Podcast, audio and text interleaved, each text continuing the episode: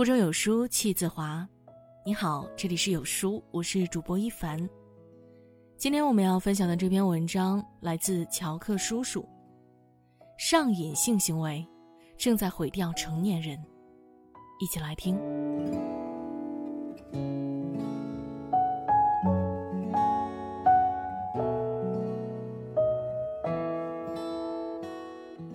前几天呢，在后台看到有个读者留言，他很苦恼。一个刚刚毕业的男生，做着一份不是很忙的工作，每天都能准时五点半下班。他知道下班后要提升自己，但是却抵挡不了手机游戏的诱惑，一局接着一局，玩累了就斗地主放松一下，又接着鏖战，好像上瘾一般。他很苦恼，想要戒掉。这种上瘾性的行为，许多人都有过，明知道不好，但还是一次又一次的深陷其中。有研究就分析过，一个人在玩游戏和吸毒时，其大脑神经处理模式是一样的。在这个时代，快乐容易，上瘾也容易，一不小心就丧失自控力，变成快感的奴隶。加拿大有位心理治疗师给瘾下过一个定义：一种暂时让放松快乐，但长期伤害你，而你却无法放弃他的行为，就是行为上瘾。怎么样叫上瘾呢？其实就是你对这件事厌恶并渴望，就像我们玩手机一样。我想起我手机里的屏幕管理记录，发现我在某视频 App 上一天花了三到四个小时。最开始我只是看一个感兴趣的视频，然后他又不断给我推荐类似的，手指一滑，几个小时就过去了。然而，除了我最后看过的那个，我都不记得前面看过哪些。生活被他们填满了，我剩下的只有空虚。想摆脱又无力摆脱，想戒掉又困难重重。实际上，我已经不能再体会到最初纯粹的快乐，失去了玩的最初意义。像所有成瘾者一样，酒瘾者不是因为酒好喝，吸毒者也不是因为毒品美味。很多时候，我们玩手机也不是因为手机好玩，只是无聊或者空虚，或者说只是渴望那种被填满时间的感觉。所谓上瘾。不过是一边厌恶着，但又强烈渴望着。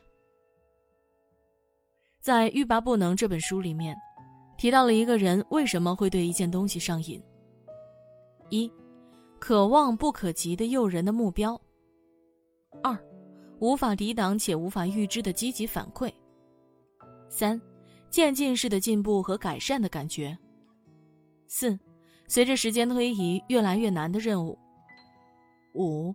需要解决却又暂未解决的紧张感。六，强大的社会联系。在我们所成瘾的事情里，都满足六个原则，他们很合理的解释了我们为什么会沉迷于短视频、游戏那些互联网产品。刷短视频，会让你以为可能；刷短视频，会让你以为可能下一条会更好笑。因为它符合无法预知的积极反馈。玩游戏会让你在升级和变强的过程中，体会到那种渐进式的进步、诱人目标和社会联系。刷社交网络会让你在不断窥视并点赞别人的生活的同时呢，让你有产生强大的社会联系的错觉。互联网产品设计者洞悉人性弱点。他们用技术的逻辑，精巧地掌控我们的多巴胺，收割快乐，囚禁时间。硅谷有间叫多巴胺实验室的公司，做的事情正如其名。创始人拉姆塞布朗是一名神经生物学博士，他说过：“这世界上肯定存在让人上瘾的代码。”他所做的就是把神经科学理论应用到代码中。比如适时的点赞、虚拟的货币等等奖赏机制，然后根据大数据算法，让你一直能停留在适合你喜好的视频娱乐里面。欲罢不能。这本书里还有一句话：生产高科技产品的人遵守毒品交易的头号规则，自己绝不能上瘾。巧合的是，乔布斯也曾公开说过，他不会给自己的孩子使用 iPad。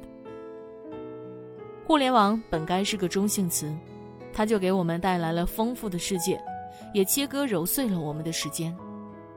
我们只需轻轻一划就能收获快感，迎合趋乐避苦的本性。我们上瘾，绝不只因为互联网，还有我们的弱点。世界遵循等价交换的原则，凡是让你上瘾的东西，必定也让你痛苦。像开头那位读者一样，许多人都有过被游戏捆绑的经历。有款游戏叫《文明》，这个游戏上有许多的梗啊。九点上线，八点下线，打完这回合就睡觉。咦，怎么天亮了？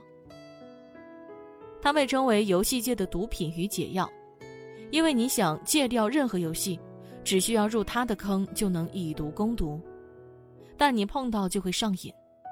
而上瘾的后果，通宵达旦是小事，损害身体就不说了，更严重的是丢掉工作。以前有个朋友引来了，甚至请假在家打游戏，别人上班他开机，别人下班他继续，一天十几个小时，最后得了干眼症和腱鞘炎。而我们会在一次次上瘾行为中提高对快乐的阈值。当我们满足于唾手可得的碎片快乐，便越没耐心去追寻其他快乐。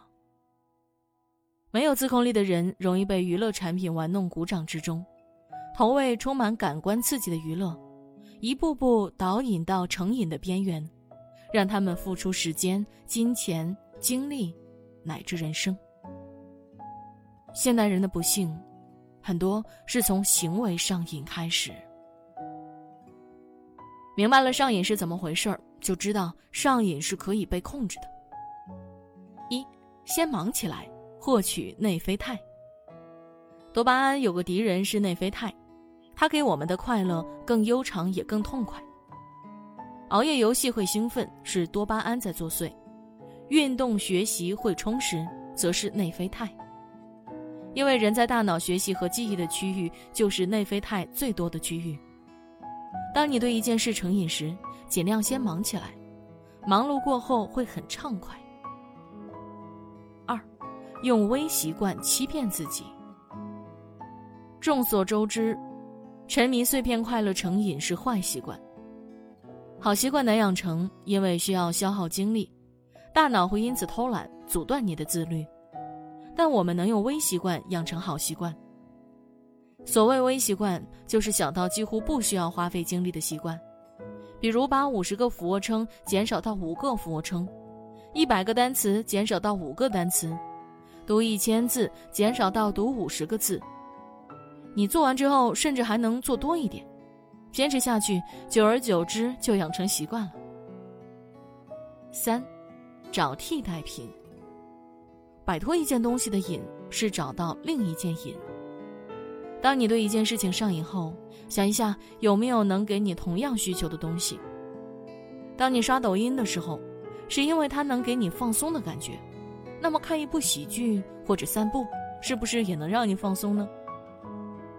杀时间的方法很多，但是乔克觉得最好的是接受系统性的信息，而不是碎片化的。四，增加获取快乐的成本。刷屏时代，我们获得快乐越来越便利，手指轻轻一划就有数不尽的娱乐视频，一部手机就能与朋友开黑。增加获取快乐的成本，可以有效的让我们停下来，比如卸载相关的 App，设置不允许安装，设置使用限制时长，到点就禁用 App，封存电脑，卖掉账号装备，融掉符文，卖掉光盘。尽其所能制造阻力，让你在想做这件事情时产生一种好麻烦哦的感觉，你就能成功戒掉一段时间了。瘾是极度渴望一件东西，一个人面上的渴望，是因为心里有了空缺。在那浮华的快感背后，其实是我们未经审视的空虚。正如阿成所说的：“每个时代都有它的绝境。我们今天的绝境是无聊。”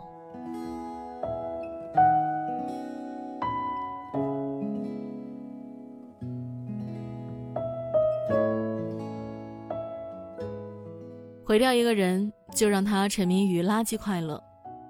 聪明的人都懂得把自律变成一种性格。每个人都拥有属于自己的性格属性。想知道你是什么颜色的性格吗？长按识别下方二维码，一分钟带你深度了解自己。在这个碎片化的时代，你有多久没读完一本书了呢？